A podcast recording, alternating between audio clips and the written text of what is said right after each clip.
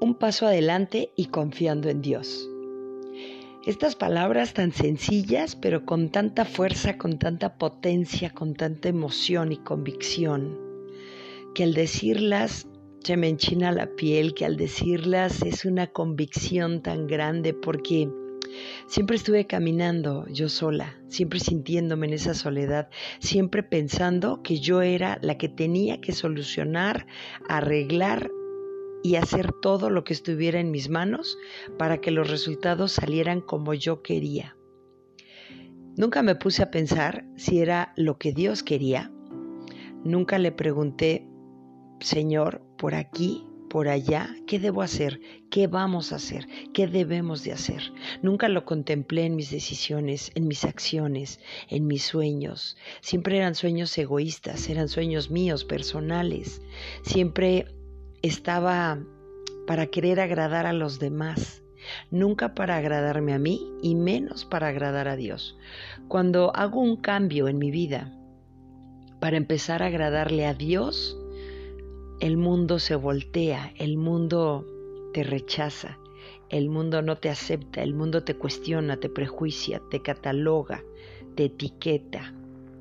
El mundo de repente trae al presente tu pasado ese pasado que de repente estuvo lleno de malas decisiones y que al igual que cualquier ser humano hubo equivocaciones. Y cuando uno hace caso a ese pasado, a esos sentimientos negativos, a esos prejuicios, a esas etiquetas, uno mismo se desvaloriza, uno mismo se llena de dudas, de miedo, de incertidumbre, de incredulidad. La fe se vuelve a debilitar dejamos que entren otras fuerzas negativas, dejamos que nos autodestruyan y que nos destruyamos a nosotros mismos. ¿Por qué? Por la falta de la duda, de la convicción, de esa fe que decimos tener en Dios, de esa fe, de esa convicción de tener que seguir a Cristo por, por amor, por pasión, por convicción. ¿Cuántas veces damos cinco pasos hacia adelante y seis pasos hacia atrás? Vamos caminando hacia adelante cargando el pasado, arrastrándolo. Vamos con unos pasos de duda.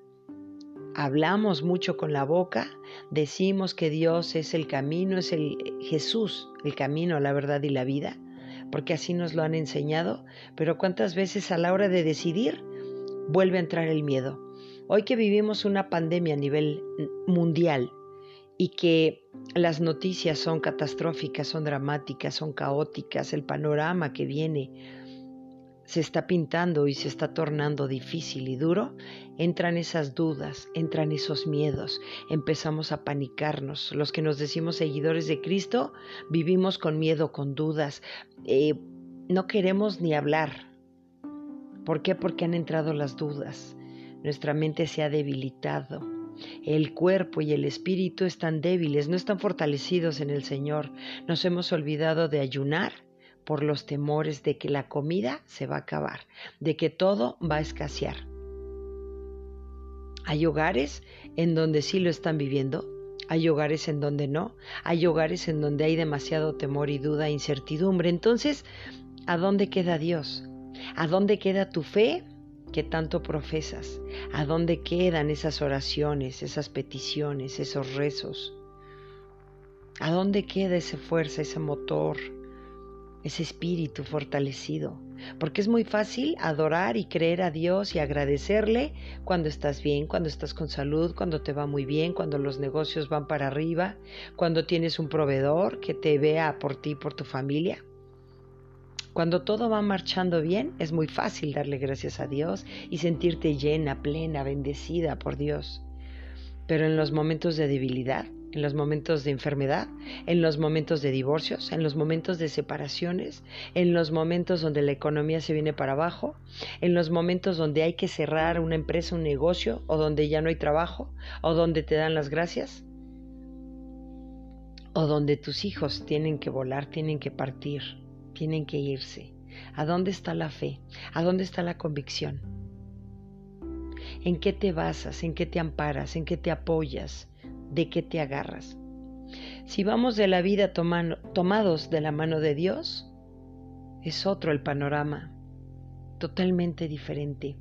Pero si vamos caminando de su mano y de repente dejamos entrar a la duda, al qué pasará, al si es cierto, al pánico, a las cifras, al temor, todo eso se acaba. La fe es como una vela que va creciendo, la luz va creciendo y llega una pequeña ventisca y la apaga y así la dejamos, pensando que nunca más va a volver a prender. Cuando realmente nuestra fe la anclamos en ese Dios que es libertador, que es el Dios el glorioso, Dios el magnífico, Dios el todopoderoso, Dios el fiel, Dios el que sí cumple sus promesas, Dios en quien nos amparamos, en quien creemos, a pesar de las burlas de la gente, a pesar de las críticas, a pesar de que ahora ya eres muy religiosa, ahora ya eres muy fanática. ¿Crees mucho en Dios? ¿A poco? ¿Y tu Dios te va a salvar? ¿Tu Dios te va a dar? ¿Tu Dios, tu Dios, tu Dios? Es el mismo Dios para todos, pero no todos lo aman, no todos lo reconocen, no todos le creen. La gente le cree a la gente.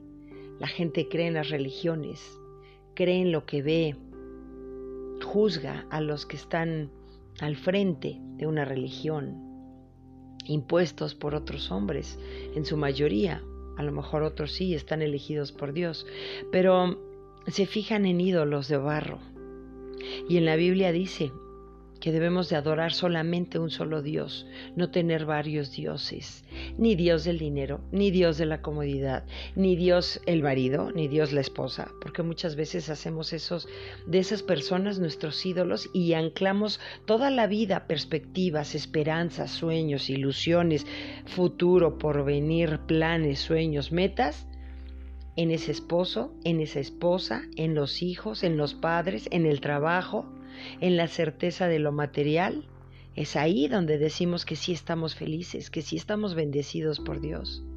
Pero cuando todo eso se te mueve, cuando para tu propio crecimiento tienes que perder todo eso, y no porque lo quieras, porque el ser humano está acostumbrado a vivir en su zona de confort, a que no se le mueva nada, a que nada se le salga del control, porque si pierden el control se sienten fuera del mundo, se sienten perdidos, se sienten sin dirección, sin una guía, sin una brújula, sin una luz, sin un camino a donde seguir.